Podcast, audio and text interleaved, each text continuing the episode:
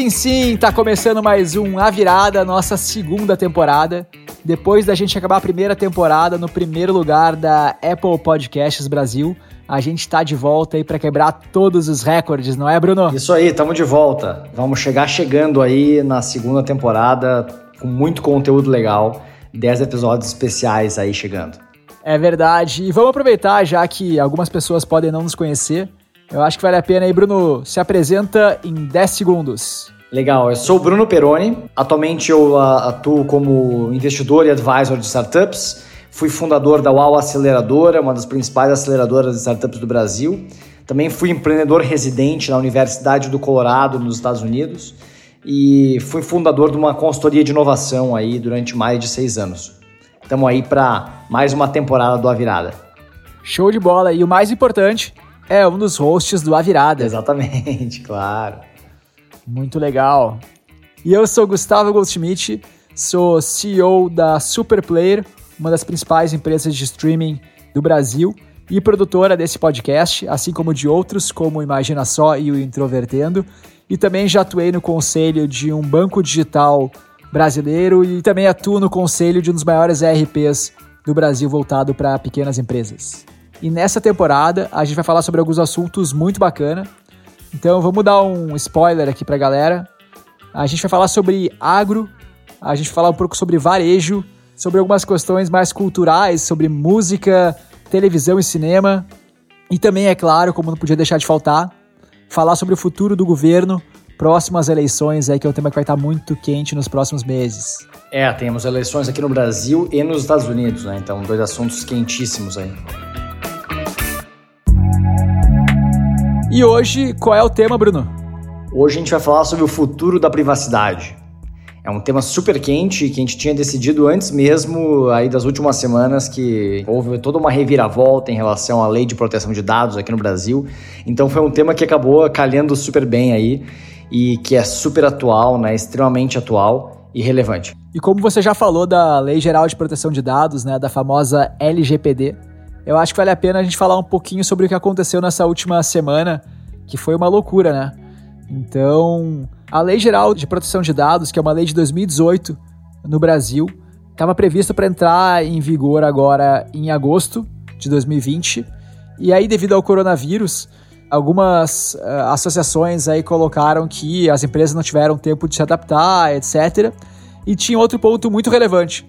Né? Essa lei ela estava prevista para ser regulada por uma entidade chamada ANPD, que é a Autoridade Nacional de Proteção de Dados. E essa entidade ainda não tinha sido constituída. Então, o Congresso propôs que a, o início do vigor uh, da lei fosse jogado para janeiro de 2021. Isso foi no dia 25 de agosto, agora na semana passada. E aí, no dia 26 de agosto, no Senado, a lei foi aprovada, retirando a cláusula que postergava o início da vigência, né? Sendo assim, ela começaria a viger a partir de agosto agora, na verdade, até do dia 14 de agosto, faltando agora apenas a sanção do presidente para ela de fato entrar em vigor, sem uma entidade, sem a NPD estar tá constituída ainda. É, eu acho que é uma, um exemplo clássico de como o Brasil não é para amadores, né? Uma questão de insegurança jurídica gigante aí, porque as empresas já vinham se preparando né, para a entrada em vigor da, da lei de proteção de dados em agosto, e aí teve a mudança por causa do coronavírus, e aí agora mudou, voltou de novo em cima da, do laço, ninguém sabe o que vai acontecer, uh, sem a autoridade de pé, enfim, então acho que muita incerteza aí pelo caminho. Exatamente. Essa lei que é inspirada né, na GDPR, e que é a, a lei de proteção de dados europeia, é, e as pessoas que argumentavam contra a entrada do vigor da lei agora em agosto e queriam jogar pro ano que vem, argumentavam que de fato sem a NPD estar tá constituída, haveria ainda muita incerteza sobre a própria redação e aplicação da lei, então as empresas ficariam um pouco perdidas e também haveria um excesso de processos aí, já que não teria essa entidade reguladora né, para esclarecer a aplicação dessa lei nesse período. Em contrapartida, né, as entidades que defendiam que a lei deveria entrar em vigor agora, elas argumentavam que devido até às campanhas políticas que vão começar a acontecer a partir do mês que vem, seria importante já ter uma lei regulando a questão de uso de dados. E vale lembrar que a GDPR, né, que é essa lei que inspirou a LGPD, entrou em vigor na Europa em 2018, que foi o mesmo ano que o Christopher Willey, que trabalhava na Cambridge Analytica, abriu um pouco do esquema de uso de dados para a eleição do Donald Trump nos Estados Unidos. Ou seja, em 2018 essa questão da privacidade ganhou uma dimensão muito grande por essa questão do envolvimento político. Exatamente. Então, assim, acho que transcendeu um pouco aquela discussão sobre você, o produto, e a questão de realmente capturar dados para mostrar publicidade de forma mais específica. Acho que realmente ganhou outra proporção com a história da Cambridge Analytica, porque estava realmente mexendo na democracia, né? Então, estava realmente utilizando de dados para fazer publicidade eleitoral de uma forma completamente nova, né? Para quem não conhece essa história, então, a Cambridge Analytica é uma empresa que fazia aplicativos de Facebook e a partir desses aplicativos ele conseguia capturar os dados das pessoas. Até 2014 o Facebook permitia que você criasse um aplicativo, aquelas besteirinhas, né? Pô, dá os seus dados aqui, eu vou te dizer que ator americano você seria se fosse um ator. Aquelas coisas que pareciam ingênuas, na verdade tinham uma função nada ingênua. E aí quando você aceitava compartilhar seus dados, até 2014, o Facebook deixava que você concedesse também os dados de toda a sua base de amigos, mesmo que esses amigos não estivessem concedendo os seus dados, você podia conceder por eles. E assim, a partir de milhares de contas, a Cambridge Analytica conseguiu pegar os dados de 50 milhões de pessoas. E a partir desses dados, eles começaram a construir perfis psicológicos das pessoas. E aí, a partir desses perfis psicológicos, eles começaram a orientar a publicidade que era mais efetiva para cada cluster, para cada grupo de pessoas.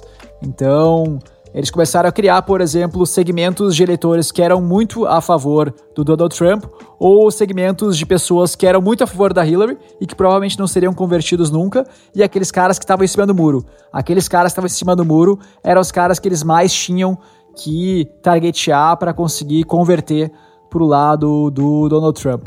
Né? E eles começaram a criar campanhas ads muito voltados para cada subgrupo desse grupo de usuários em cima do muro. Inclusive, não só ads, criaram até fake news com alguns pontos que eles consideravam super relevantes para cada um daqueles microgrupos para fazer os caras converterem. E a partir disso, como a gente sabe, Donald Trump conseguiu ganhar as eleições é, em 2016. De virada, né? Foi uma virada incrível, né? Acho histórica e que eu presenciei, na verdade, em primeira mão. Eu estava na festa democrata lá, né, em Boulder, acompanhando o resultado das eleições quando a Hillary perdeu, né? Então foi bem interessante. E na verdade o que chamou muita atenção foi a maneira que os dados foram usados, né? Então teve mapeamento de perfil psicológico também. Né? Então, analisando as postagens e o tipo de publicação, a Cambridge Analytica sabia o que as pessoas se importavam. Né? Então, a pessoa se importa, ela é super conservadora, então vamos trazer alguma coisa da Hillary contra isso, né? ou a pessoa se importa muito com religião ou com a questão de diversidade, enfim. Então, eu acho que é isso que chama muita atenção. E a gente conversou com o Hugo Pinto, que é CEO e fundador da Saint Monitor, que é uma empresa de inteligência social e social listening diretamente impactada, né? Empresa que trabalha com dados abertos das mídias sociais, como várias startups, e que foi diretamente impactada pelas leis de privacidade. Conta para gente um pouco sobre a evolução das leis de proteção de dados nos seus negócios e também fala um pouco sobre o impacto do caso Cambridge Analytica no negócio de política. Tiveram três grandes linhas de evolução. A primeira, na direção de cada vez menos transparência no funcionamento das redes. A segunda, em cada vez mais restrição ao monitoramento externo de informações. E a última e mais recente, de cada vez mais controle pelo usuário das informações armazenadas sobre ele. A transparência diminuiu em todas as redes. No Facebook, apenas uma fração dos amigos, selecionada por um algoritmo proprietário e não divulgado, consegue ver as suas postagens atualmente. Ao contrário do início, onde praticamente todo mundo recebia no próprio feed o que um amigo postava. O fechamento aumentou de modo geral.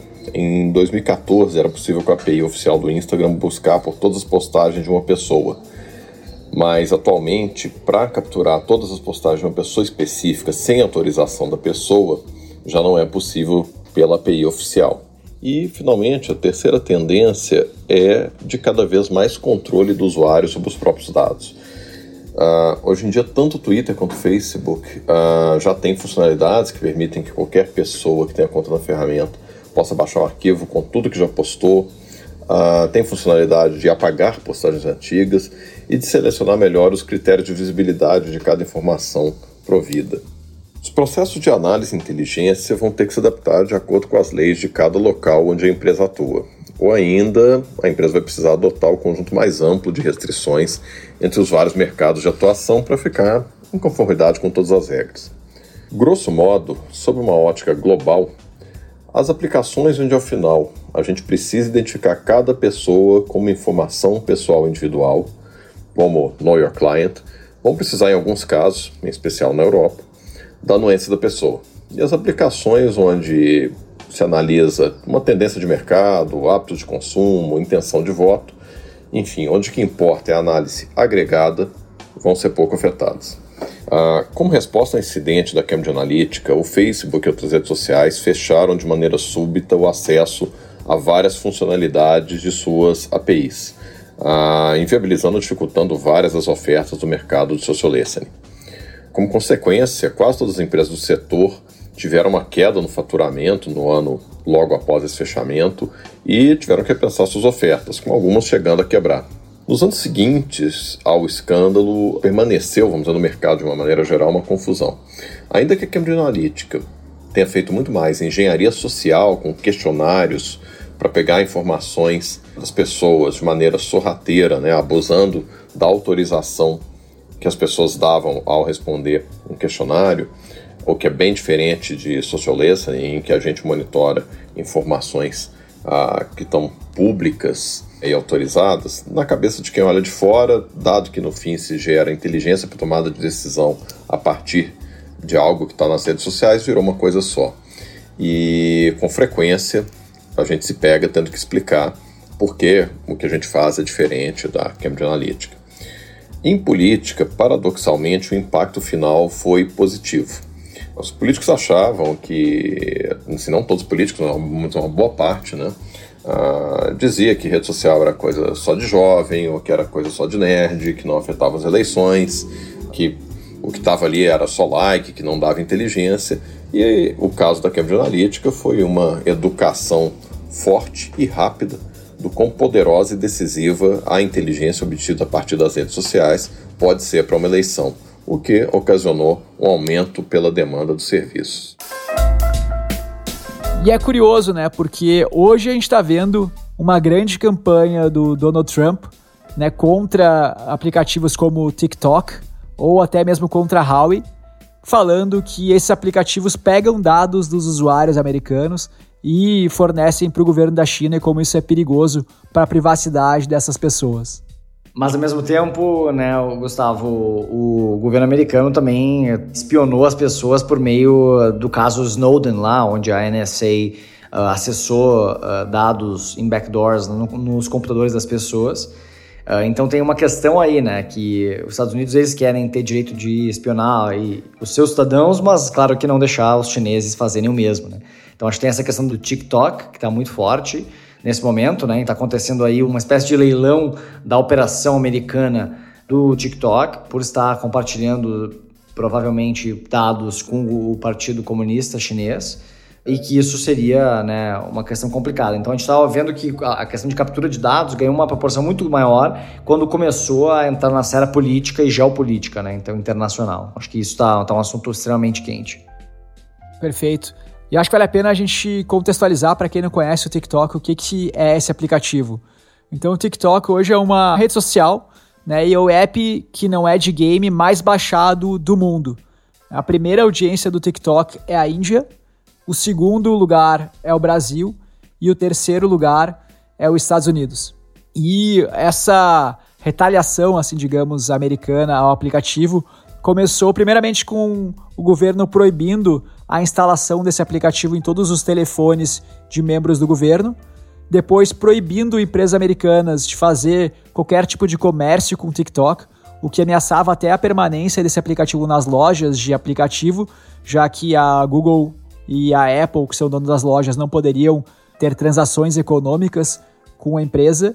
E agora, mais recentemente, forçando a venda da operação americana. Inicialmente foi dado um prazo de, se não me engano, um mês e meio para esse rolar, e agora esse prazo foi ampliado para 90 dias. E a Microsoft já se adiantou aí como uma das possíveis compradoras dessa operação americana do TikTok, uma operação aí que resultaria num valuation de 10 a 30 bilhões de dólares. E, como o Bruno falou, né, é uma questão que a gente sabe que vai além da questão da privacidade em si. Então, a privacidade é um dos motivos, né, uma das desculpas, assim, Exato. digamos, para se fazer essa sanção. Mas a gente sabe que tem uma questão de quase uma segunda guerra fria já rolando entre Estados Unidos e China, com toda a questão de brigas tarifárias aí, não só em tecnologia, né, na indústria do aço e outras indústrias e outras importações americanas da China. E obviamente tecnologia está muito em foco porque é uma das principais indústrias hoje do mundo e é onde está todo o crescimento e todo o futuro dos negócios. Então, o TikTok, sendo os maiores aplicativos do mundo, é um dos focos do Donald Trump. É interessante notar que esse movimento também aconteceu em outros países, né? Então, a Índia, que é o maior mercado, também está nesse movimento de banir o aplicativo. Eu acho que isso mostra que esse movimento de preocupação, digamos, com acesso de dados a aplicativos chineses já chegou em outros lugares, não é só uma paranoia Exato. americana. Exatamente. É uma desculpa por uma questão econômica, mas não é uma desculpa ruim. Né? A questão de privacidade dos dados, de fato, é muito relevante. E os políticos uh, americanos vêm argumentando que a China é reconhecida por quebrar patentes, é reconhecida por fazer contra-espionagem. Metade dos ataques de hackers aos Estados Unidos são oriundos da China. Então, de fato, sim, faz muito sentido também querer proteger os dados americanos de um governo autoritário como o governo chinês. Isso, e tem a questão, como você falou também, Gustavo, da Huawei, uh, que é a empresa que desenvolveu, na verdade, os padrões da tecnologia 5G, que a gente inclusive abordou, Gustavo aí é, brilhantemente abordou né, no Viradinha sobre, sobre 5G falando sobre a tecnologia, e aí tem vários países fazendo um lobby, inclusive liderado pelos Estados Unidos, contra deixar os chineses, ou na verdade a Huawei, que é uma empresa que não é do governo, mas é a maior empresa privada chinesa, dominar essa infraestrutura nos seus países, né? Então aqui no Brasil tem toda uma discussão, né? Putz, o Brasil tem que aceitar o que os Estados Unidos está dizendo e banir a Huawei, ou então deixar os chineses operarem o 5G no Brasil. E quais as consequências de não deixar a Huawei operar, enfim, tem toda essa discussão, enquanto vários países já fizeram esse movimento. É, e o 5G, que é uma tecnologia transformadora, né? Como o Bruno falou, a gente abordou no programa de 5G, no programa bônus, o Viradinha, quem quiser entender mais sobre essa tecnologia pode ouvir. Mas ela tem um potencial gigantesco de destravar toda a questão de IoT. Então, é uma tecnologia que é muito importante do ponto de vista econômico e, obviamente, nesse contexto de Segunda Guerra Fria, é fundamental para os Estados Unidos tentar sair na frente na questão do protocolo do 5G. Ao mesmo tempo, quando a gente fala de 5G, a gente está falando de tráfego de dados, de rede de dados. Então também é uma questão de segurança de dados muito relevante, porque todos os dados trafegam ali. E se você tem acesso a essa rede, né, você é, é, dono desses protocolos e desses equipamentos que constituem essa rede, você consegue, querendo ou não, capturar todos esses dados. Então, de novo, tem uma grande desculpa para proteger uma questão econômica, mas que é muito fundamentada e trata sobre um tema muito delicado, que é a questão da privacidade e segurança dos dados. Mas voltando à questão do uso de dados pelo governo americano e das eleições do Trump, né, falando de Cambridge Analytica, a partir desse escândalo que aconteceu em 2018 com o dedo duro do Christopher Reilly, a gente começou a ver uma pressão gigantesca em cima das big techs. Né? Começou em cima do Facebook, que foi um dos principais atores dessa questão que influenciou a democracia americana, e aí foi se espalhando para todas essas grandes empresas que utilizam dados no seu modelo de negócio, seja para orientar a venda de publicidade, seja para orientar a venda de produtos. Então se alastrou para Google, para Amazon, para Apple e enfim para outras grandes empresas americanas. É, e muito nesse contexto existe uma pressão super grande nas big techs, não só na questão de privacidade, mas uh, toda uma questão mais profunda de monopólio, oligopólio dessas grandes empresas que estão tomando cada vez mais espaço, né? Estão verticalizando cada vez mais setores, né? Então, inclusive, tiveram que depor no Congresso americano.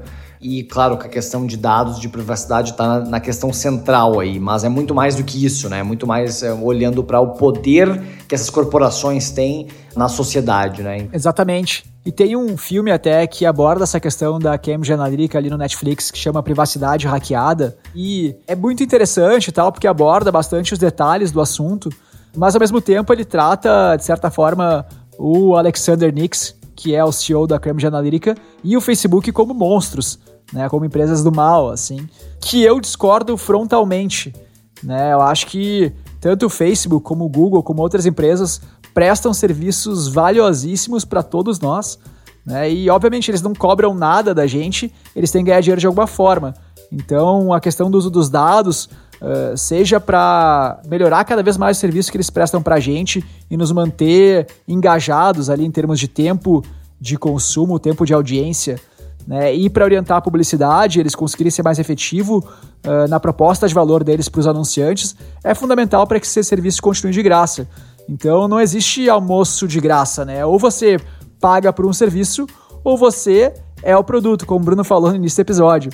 Né? Então eu vejo agora, em 2019, ali quando começou toda essa questão contra o Facebook, as Big Techs viraram a genie do mundo, né? E o governo americano botando uma pressão e as pessoas brabas com o Google, com o Facebook, porque elas pegavam os dados e tal, mas não se dão conta que ninguém precisa usar o Facebook se não quiser, ninguém precisa usar o Instagram se não quiser, né? Usam porque veem que, de fato, tem muito valor aquela ferramenta e estão dispostas, querendo ou não, a ceder seus dados para isso.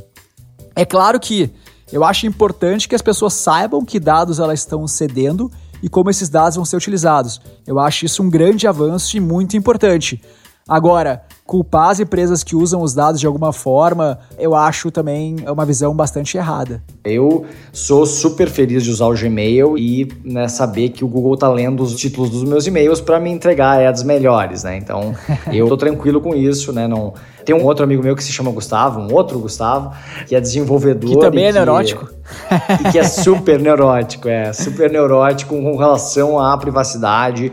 E ele, então, ele não tá nas mídias sociais, ele praticamente não usa o WhatsApp, só usa Telegram e Signal, né? E tem muito cuidado com os serviços que ele usa e tal para evitar que os dados deles sejam utilizados. Né? Então, inclusive existe o DuckDuckGo, né, que é uma alternativa ao Google, é um buscador que não captura dados, né? enfim, então existem diversas discussões interessantes sobre as big techs uh, no que tange ao quanto essas grandes empresas são positivas para a prosperidade, o desenvolvimento, ou mesmo a questão da bolha, né, da criação de bolhas uh, informacionais, mas eu acho que no que tange a privacidade é um acordo que eu aceito e que boa parte das pessoas aceitam usar o serviço, e eu acho legítimo também.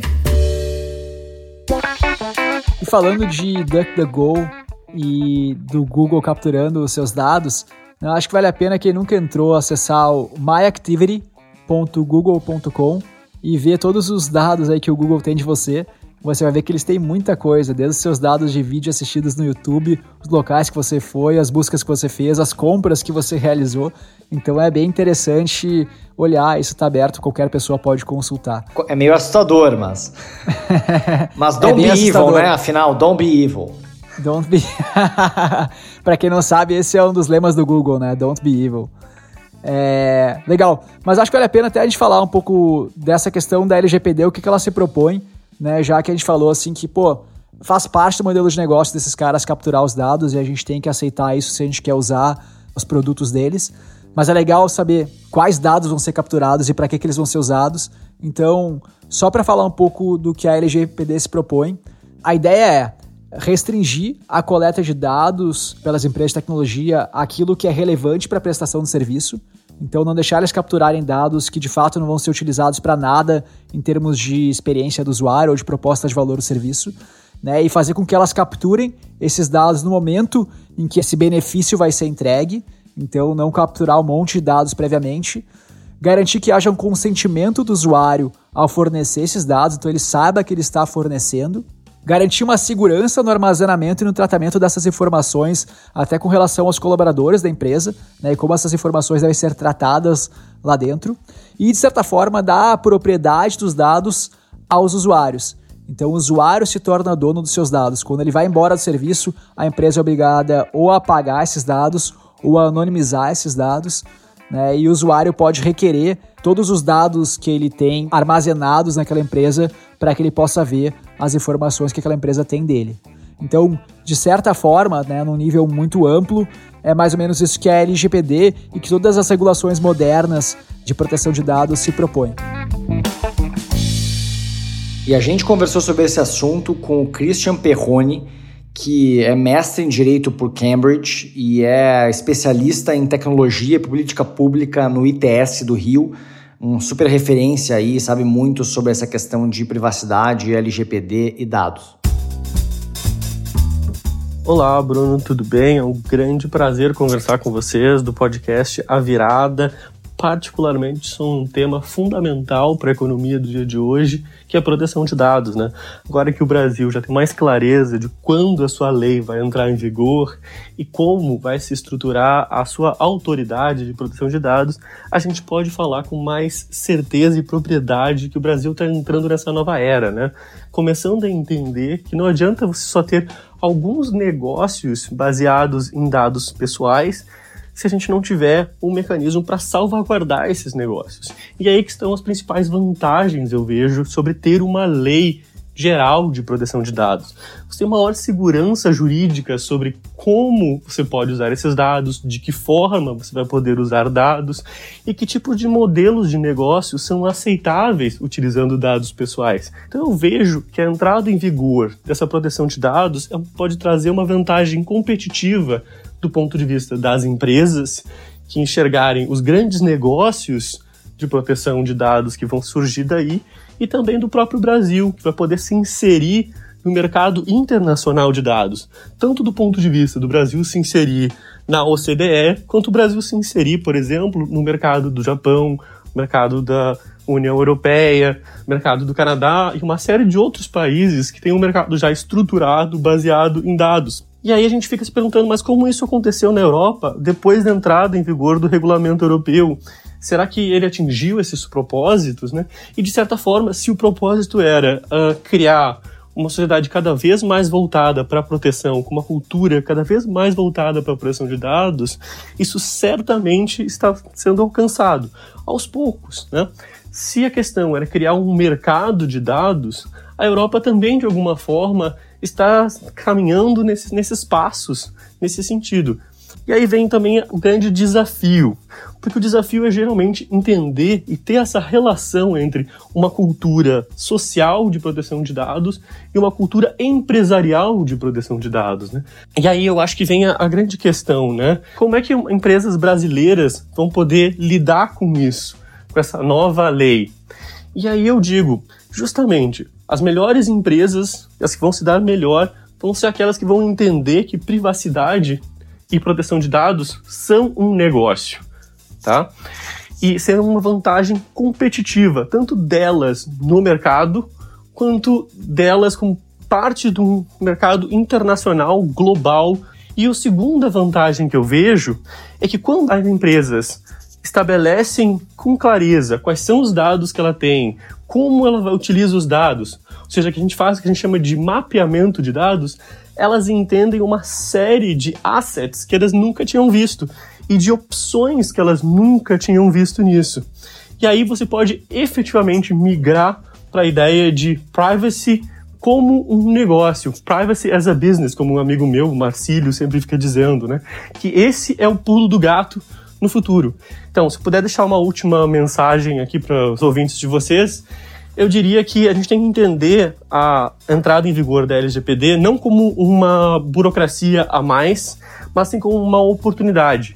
Uma oportunidade de mapeamento de todos os dados que as empresas têm, ou que as empresas vão querer coletar e utilizar. Mapeamento dos modelos de negócio, quais são as opções que vão existir no futuro, uma oportunidade de entender de privacidade como um negócio, como proteção de dados também como um negócio, e também a questão de reputacional, os ganhos reputacionais de você preservar a privacidade, preservar a proteção de dados e de realmente um ganho para com relação aos seus consumidores, né? É, Gustavo, como tu falou, em 2019 as Big Techs estavam muito em evidência em relação a essa questão de privacidade e todas as questões que eu comentei. Mas em 2020 tem um outro lado aí, né, que quando chegou a crise do coronavírus e essa pandemia, as Big Techs, especialmente Apple, Google, se tornaram muito importantes, fundamentais para diversos governos fazerem é, o acompanhamento das pessoas, né, de fazer o traqueamento, né, o acompanhamento dos casos e a, contenção da pandemia, né? Então, de alguma maneira, os governos dependeram dessas, dessas empresas. Teve até uma parceria muito legal entre Apple e Google, né? nunca veria essas duas marcas juntas, mas eles fizeram uma parceria para compartilhar dados com os governos uh, para evitar né, infecções e conseguir conter e fazer esse acompanhamento de casos em tempo real. Essas empresas eram execradas na mídia até 2019, até o final de 2019 virou o ano, entrou o coronavírus e a mídia começou a publicar como se fossem heróis, né, permitindo esse traqueamento e também a questão de permitir o trabalho remoto, né, porque querendo ou não, com as pessoas em casa, a questão do e-mail, a questão das videoconferências e tal, todas passam pelas big techs. Das lives. As lives também, exatamente. Então elas viraram empresas salvadoras do mundo, de fato, né? É uma coisa muito interessante como de uma hora para outra o vilão vira o herói, né? E durante a pesquisa desse episódio, a gente achou um documento muito legal da Okta, que é uma empresa que faz tecnologia de login para várias empresas do mundo, login seguro, falando sobre o quanto as pessoas estão dispostas ou confortáveis em ceder seus dados, inclusive relacionado a essa questão do Covid, é uma pesquisa bem recente de 2020, que é uma, um fim teoricamente nobre. Né? Então, acho legal de compartilhar alguns dos dados aqui. Bom, o primeiro dado é, cara, é impressionante a ignorância das pessoas sobre o que está sendo traqueado delas. Então eles começaram a entrevistar as pessoas e eles mostraram que, por exemplo, quatro a cada cinco americanos não sabe, por exemplo, que a Apple ou Fitbit traqueia seus dados biométricos ou que os serviços de streaming traqueiam o consumo de mídia dentro deles de alguma forma. Metade dos americanos não acham que, por exemplo, o Gmail traqueia o histórico de e-mails que eles estão trocando ou que as social medias né, traqueiam os posts que você faz nas redes sociais. E por fim, um terço dos americanos não acham que o Google ou search engines, né, os mecanismos de buscas, traqueiam seu histórico de pesquisa. então, é uma ignorância, né, desconhecimento sobre a questão de privacidade, de uso de dados Fantástico. é, na, na, média, o usuário não fica pensando sobre quais dados estão sendo compartilhados, para que eles estão sendo usados. Isso foi uma questão muito mais puxada pelos governantes, né, essa questão da lei de proteção de dados, né, quando isso começou a influenciar a esfera política, do que pelo usuário comum, né, não foi uma pressão popular, né. Um outro ponto que ela traz bastante é sobre esse sentimento de desconforto do uso dos dados. Então, os dados que as pessoas têm mais consciência de que está sendo traqueado é a questão da localização. E cerca de 70% das pessoas se sentem incomodada em fornecer a sua localização para alguma entidade. Quando a gente vai para dados da vida real, entre aspas, né, vida offline, esse incômodo aumenta ainda mais. Então, hoje, 55% dos americanos acredita que as suas conversas offline estão sendo de alguma forma traqueadas por alguma empresa e 83% se sente desconfortável que isso aconteça. É aquela coisa, né? Depende da pergunta que está sendo feita. Quando você pergunta para alguém, ah, você fica desconfortável se o Google lê os seus e-mails? Ah, eu fico desconfortável.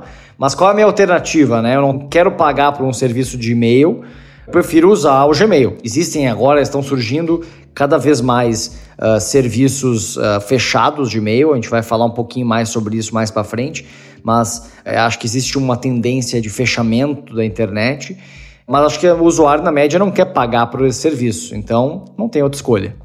Exatamente. E tem aqui um dado mais para frente que é muito legal pensar nesse sentido que você falou. Mas antes eu falar um pouco de como as pessoas se sentem desconfortáveis se esses dados forem providos para o combate ao coronavírus. Né?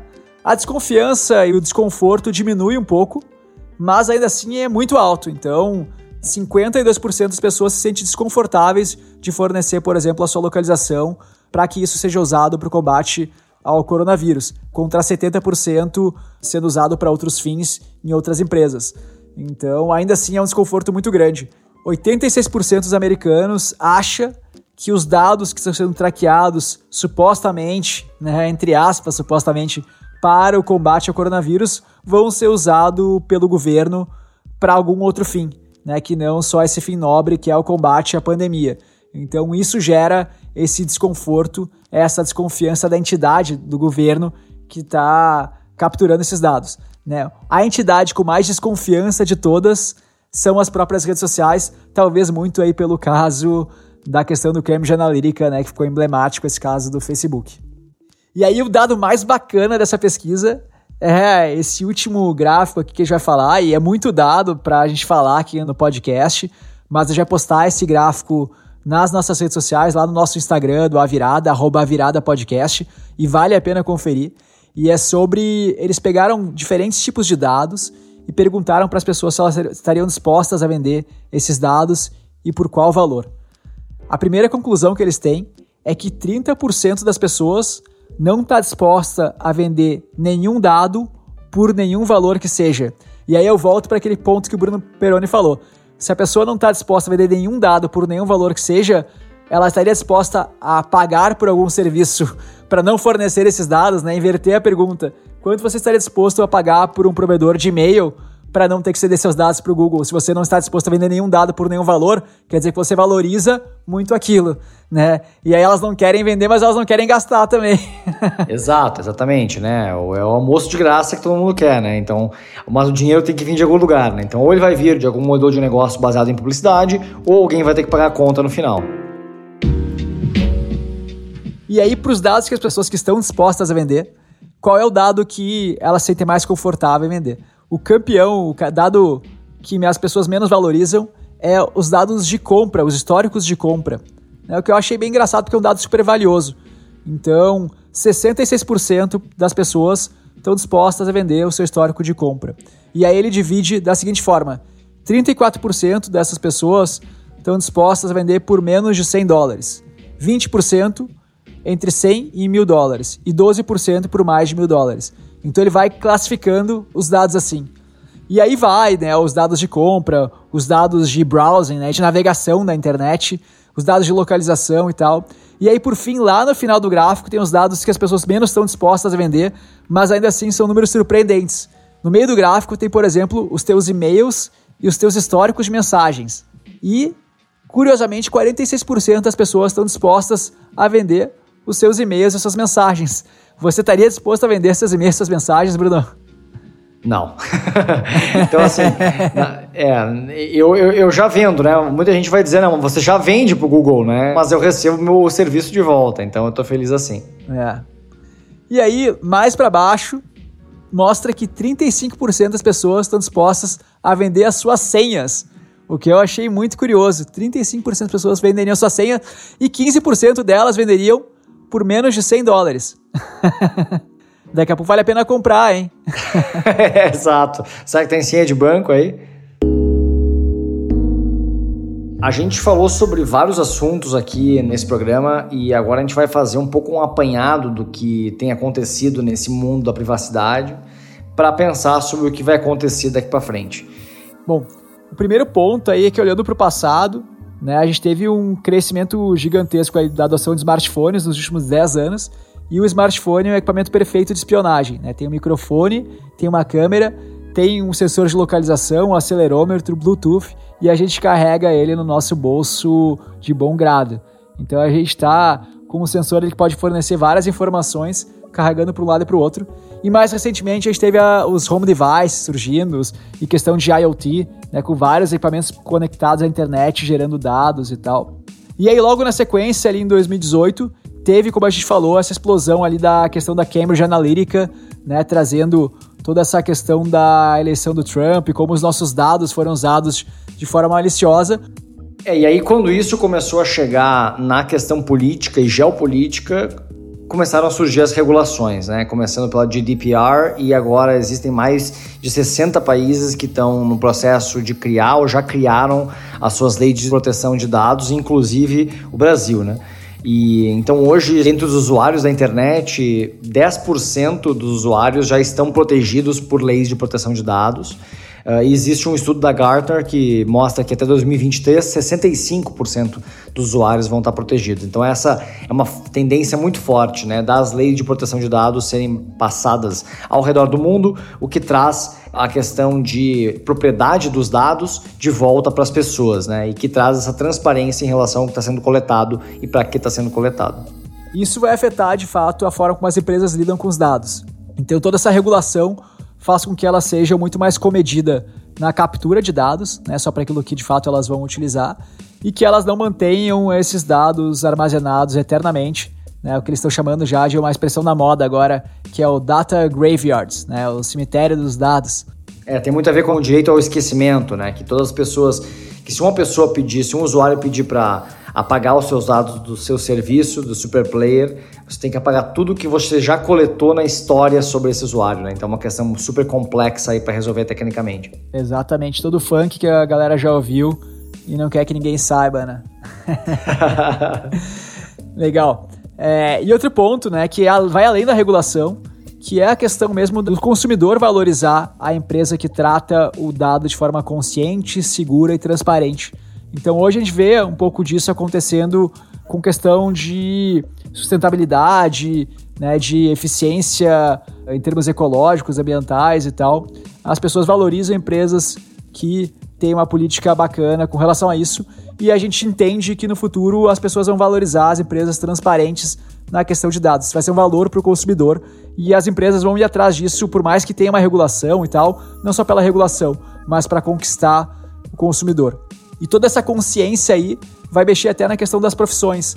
Então, uma das profissões é que surgiu nos últimos anos é o Chief Privacy Officer, né, ou Data Protection Officer, que é o cara C-level responsável por proteção de dados e que a Gartner entende também que nos próximos dois, três anos vai ter mais de um milhão de empresas com esses cargos e esse cara vai estar ligado direto ao board, né, para ter autoridade na empresa e conseguir ter liberdade para agir. É uma questão quase de compliance de dados. Legal, é. E no futuro, certamente, a gente vai ver, na minha visão, questão de fechamento da internet. Então, com essa questão de aumento do valor que as pessoas dão à privacidade e questão de mudança dos modelos de negócio, saindo da publicidade, indo para modelos de negócio que são mais baseados em assinaturas, a gente está vendo já né, um fechamento da internet, o que eu chamo de fechamento da internet, que é basicamente eu começar a pagar por serviços que até então eram gratuitos, como por exemplo o aplicativo de e-mail, existem vários aplicativos de e-mail como Hey, Superhuman, nos Estados Unidos, que são super grandes e que são pagos. Eu tenho uma maneira de pagar os produtores de vídeos diretamente, ao invés de eu assistir no YouTube e eles serem remunerados por publicidade. Enfim, eh, eu acho que existe uma tendência de fechar a internet. E com essa questão da valorização dos dados pelo usuário, né, como o Bruno falou, uma alternativa é de fato a pessoa pagar para garantir a proteção dos seus dados. A outra questão, a outra alternativa é ela ser mais consciente no fornecimento dos dados. Então, exigir que as empresas deixem muito claro, assim, eu estou pedindo esse dado, mas o que, que você vai me fornecer em troca? Né? Qual o valor que você vai me oferecer para eu te dar esse dado? E, por último, é a questão de fato de precificação dos dados. Ou seja, se os dados são meu, se eu sou o dono dos dados, eu posso vender eles, então talvez eu possa oferecer eles para alguma empresa em troca de dinheiro. E aí, à medida que começa a existir um comércio, começa a existir a lei da oferta e da demanda e começa a existir níveis de precificação. Então hoje, né, como a gente estava falando ali, algumas pessoas estão dispostas a vender suas senhas por menos de 100 dólares. Mas quanto é que custa uma senha? Né? Qual é o valor de uma senha? Hoje é uma questão muito intangível, não existe um mercado disso. Mas à medida que as pessoas passam a comercializar os dados né, e começa a existir uma lei de oferta e demanda, começa a haver uma precificação desses ativos. E isso é uma questão que seria bem interessante se acontecesse aí. E eu fico pensando em que modelos de negócios podem aparecer a partir disso.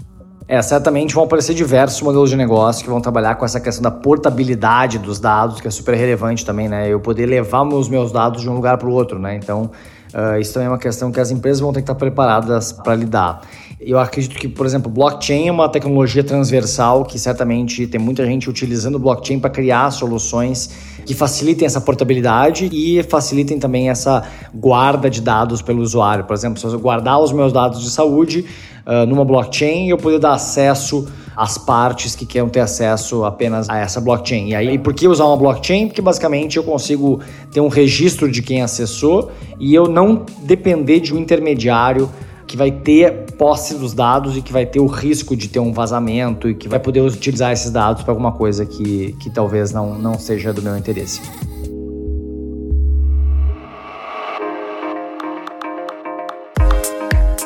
Chegamos ao final de mais uma virada, o primeiro a virada dessa segunda temporada. E para quem quiser nos acompanhar mais de perto e ver aquele gráfico que eu comentei, a gente vai postar no nosso Instagram, que é @aviradapodcast. Lá a gente tem postado diversas informações dos episódios, é, feito algumas lives e tal, então nos acompanhem lá no nosso Instagram. Assine e siga o A Virada na sua plataforma de podcasts favorita. E lembrando também que o A Virada é uma produção da Super Player Company. A gente, além dos nossos podcasts proprietários, como Imagina Só Introvertendo, a gente produz podcasts para as marcas. Então, se você tem uma empresa e está pensando em produzir podcast, não deixa de falar com a gente. É isso aí, pessoal. Fique ligado que toda quarta-feira tem episódio novo do A Virada. Valeu! Tchau!